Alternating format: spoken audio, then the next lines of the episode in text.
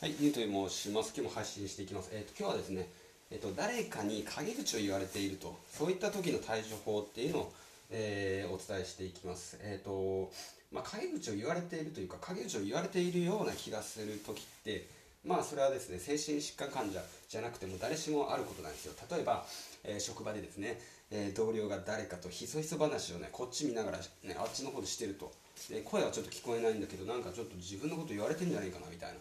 時って、まあ、誰しもこれある経験だと思うんですよね。学校でもあの職場とかでもね、うん、ということでそういった時のね対処法っていうのを、えー、考えてい考えていると考えてきたというか、まあ、僕はまあ普段やっているということで、えーまあ、全くねストレスないですね。そういったことがあって僕は、うん、全くね無敵状態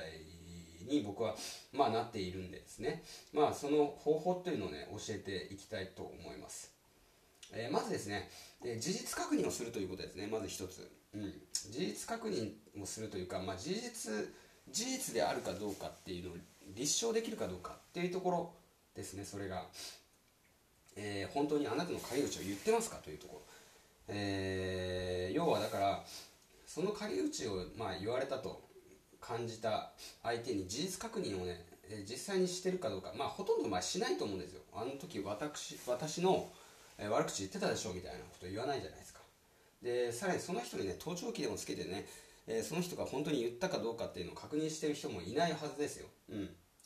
ということはですよということは、えー、あなたの被害妄想である可能性があるんです。それが、うん、相手がひそひそ話をしてる。それが自分に言ってきた可能性はえー、あるかもしれないしない可能性も十分あるということ。なんでまずねそれがね、え、ただの被害妄想の可能性があると、うん、いうことなのでまずそこをまず第一に考えてくださいということですね、うん、まず事実を、えー、まあ、ノートに書き出すとかでもいいしね。仕事終わりにノートに書き出すとか結構有効な方法なんですけど、えそういうのもやっていくといいと思います。で、えもう一点ですね。そういったね例えば、まあ、実際に、えー、陰口を言われているような本当に言われている可能性が高いと、うん、そういった場合はですね、えー、考えてほしいのがその状況がずっと続くわけじゃないということですね。仮に実際にそういった悪口を自分に言われている可能性が高い場合でもですね、えー、その人が、まあ、ずっとですよ、えー、何年も何年も自分に陰口を言い続けることはまずありえません例えばいじめのターゲットにされたとしてもえー、集団っていうのは、集団心理で、まあ、新しい人がね、えー、会社でもね、クラスメートでも入社してきたりしたらね、そっちにいじめのターゲットが移るでですね、ずっと自分のことが言われ続けることなんてまずありえません。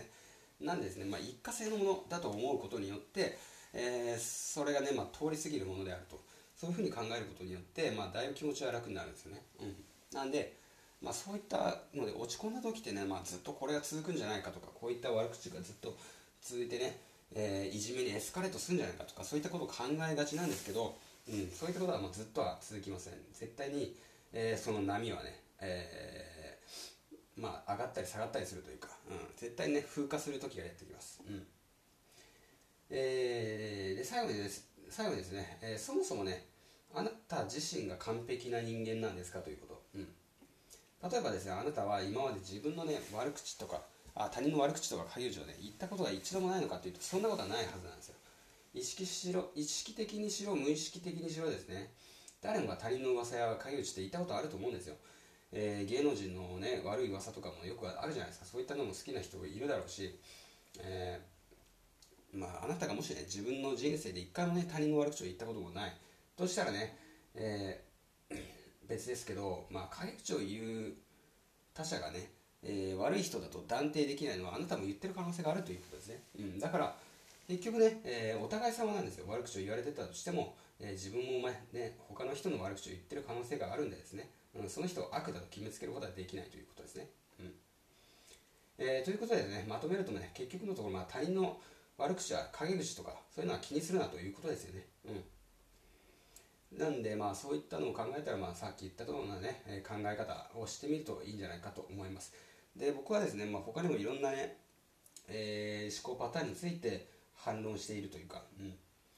えーまあ、自動思考に対して自動思考っていうのは自分がね、えー、何かそういったね返り討ちを言われているような場面になった時に、えー、自分が勝手にねえ思いつく思考とかですねネガティブな思考のことを自動思考っていうんですけどそういった、え、職場でストレスとかモヤモヤすることが起きた時に、え、自動思考が起きると。で僕はそれをね記録するということをしてます、え、それはね別に職場とかでしてるわけじゃない。当然そんな時間はないですし、